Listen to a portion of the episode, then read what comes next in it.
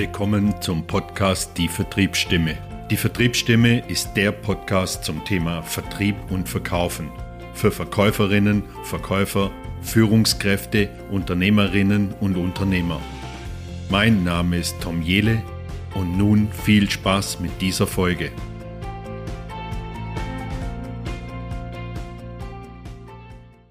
Heute möchte ich über ein Erlebnis sprechen, das wir dieses Jahr in unserem Sommerurlaub hatten, meine Frau und ich.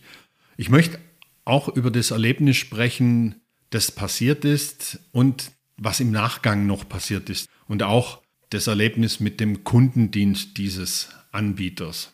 Wir haben im Vorfeld einen Mietwagen gebucht in, über die deutsche Reservierungshotline eines Mietwagenanbieters und das Fahrzeug wurde uns angeboten mit einer gewissen Kategorie. Man kann ja immer eine schöne Kategorie wählen. Ich darf noch gewisse Rahmenvertragskonditionen äh, nutzen und dort ist zum Beispiel ein Navigationssystem obligatorisch und die Reduzierung der Versicherungskosten oder der Höhe der, des, des Selbstbehalts ist dort auch bereits enthalten, dass dort eine Reduzierung stattfindet. Mitunter war das der Grund, warum ich das Fahrzeug auch schon hier in Deutschland reserviert habe.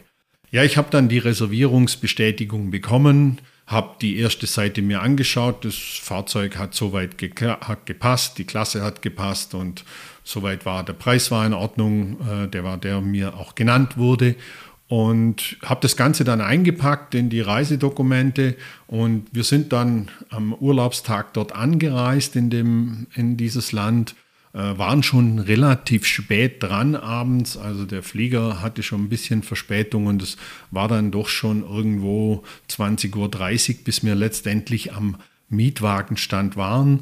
Und ich habe meine Reservierung dann dort vorgelegt oder habe der Dame meine Reservierungsnummer gegeben. Die hat die auch sofort gefunden. Und da war die erste nicht so tolle Überraschung für uns.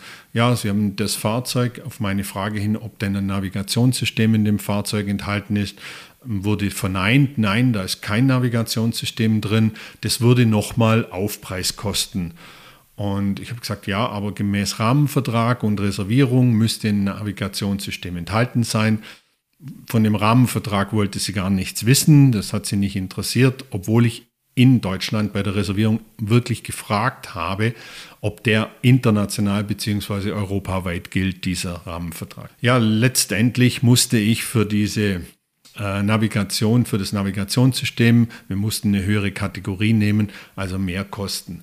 Das zweite war, dass die Versicherung nicht reduziert war, wie eigentlich in den Rahmenvertragskonditionen vereinbart. Und wir haben dann die Reduzierung von der Grundsumme oder von dem normalen Satz äh, bezahlen müssen, was auch erhebliche Mehrkosten waren.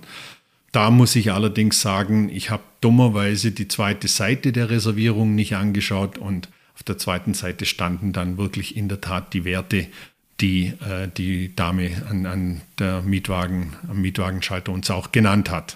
Aber nichtsdestotrotz, trotzdem, man steht da an diesem Mietwagenschalter, man will in sein Hotel, weil man schon äh, acht Stunden Reise hinter sich hat und schluckt dann halt die Kröte und unterschreibt den Mietvertrag und bezahlt die Mehrkosten. Und wir reden hier nicht von, von 20 Euro der Urlaub war dann schön, wunderschön. Das Fahrzeug, das hat alles funktioniert, das hat alles geklappt. Die Dame damals, also beim Check-in oder bei der Abholung vom Mietwagen, hat mir erklärt, ich kann das im Nachgang natürlich mit dem Kundenservice besprechen, dieses, dieses Vermieters, und kann dort dann äh, den Antrag stellen, dass mir eben gewisse Kosten wieder zurückerstattet werden. Wir sind zurückgekommen vom Urlaub und jetzt beginnt die Geschichte eigentlich auch richtig interessant zu werden. Wir sind zurückgekommen vom Urlaub. Ich habe natürlich nach dem Urlaub direkt mit dem Kundenservice telefoniert. Ich musste mein ganzes Anliegen zwei unterschiedlichen Personen komplett erklären. Dort wurde mir gesagt, ja selbstverständlich, wir nehmen das auf und das ist völlig richtig, äh, was Sie uns hier erklärt haben. Und wir kommen wieder auf Sie zu. Und dann kam das Unternehmen wieder auf mich zu, auf, oder beziehungsweise ich habe dann mal nachgefragt, nach einer Zeit von zwei Wochen, habe ich mal nachgefragt, wie denn das ist, ob der Vorgang noch im Laufen ist oder wie der Stand der Dinge ist. Ja, und bekam dann die Aussage, ja, wir kommen auf Sie zu, sobald das geklärt ist. Wir müssen das mit, dem, mit der Mietwagenstation in diesem Urlaubsland abklären. Lange Rede, kurzer Sinn. Äh, zwei Wochen später habe ich ein, ein E-Mail bekommen. In dem E-Mail stand dann drin, ja, es tut uns leid. Sie haben ja vor Ort den Mietwagen, den Mietvertrag entsprechend unterschrieben und das sind die Konditionen. Sie haben die Konditionen da damit akzeptiert und wir können Ihnen da keine Rückerstattung zukommen lassen, beziehungsweise ein Entgegenkommen ist unsererseits nicht möglich. Ich habe den genauen Wortlaut nicht mehr, weil ich habe das E-Mail dann auch relativ schnell gelöscht, äh, weil ich fand das einfach eine Unverschämtheit. Das Fazit daraus für mich ist eigentlich, ich werde auf jeden Fall bei diesem Unternehmen keinen Mietwagen mehr reservieren oder anmieten. Das ist was, was für mich völlig, völlig klar ist. Weil ich hätte mir erwartet, dass ein kleines Entgegenkommen seitens der Mietwagenfirma stattfinden sollte. Ich habe nicht die Erwartungshaltung gehabt, dass mir die kompletten Kosten erlassen werden oder zurückerstattet werden. Mir, mir wäre es da wirklich nur darum gegangen, so eine Aufmerksamkeit zu bekommen, eine gewisse Wertschätzung zu bekommen und vielleicht nicht nur ein E-Mail zu bekommen, sondern vielleicht sogar einen Anruf zu bekommen und, zu, wo einem gesagt wird, wir haben das geprüft, das ist leider nicht möglich, aber wir bieten Ihnen was auch immer an, irgendeine Kleinigkeit, damit ich mich wertgeschätzt fühle und auch vielleicht wieder ein zufriedener Kunde sein möchte. Also für mich klar, ich buche dort kein Auto mehr. Ich bin der Meinung, wenn wir es schaffen, einen unzufriedenen Kunden durch eine Kleinigkeit zu einem zufriedenen Kunden zu machen, im Idealfall zu einem glücklichen Kunden zu machen, dann verzeihen uns die Kunden auch Fehler. Und unser Ziel sollte im Vertrieb oder im Umgang mit dem Kunden nicht, nicht sein, es ist gut, wenn der Kunde einmal kauft bei uns. Wir müssen sicherstellen, dass Kunden langfristige Geschäftsbeziehungen mit uns eingehen. Weil nur ein zufriedener Kunde empfiehlt uns weiter. Und oft sind es die kleinen Dinge, die eine große Wirkung zeigen. Also ich hätte mich gefreut, wenn da was gekommen wäre. War leider nicht so.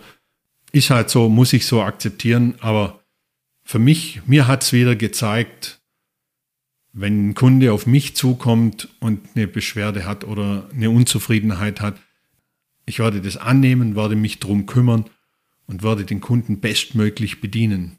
Und ich glaube, das sollte unser Ziel sein, wenn auch dann bekommen wir positive Empfehlungen.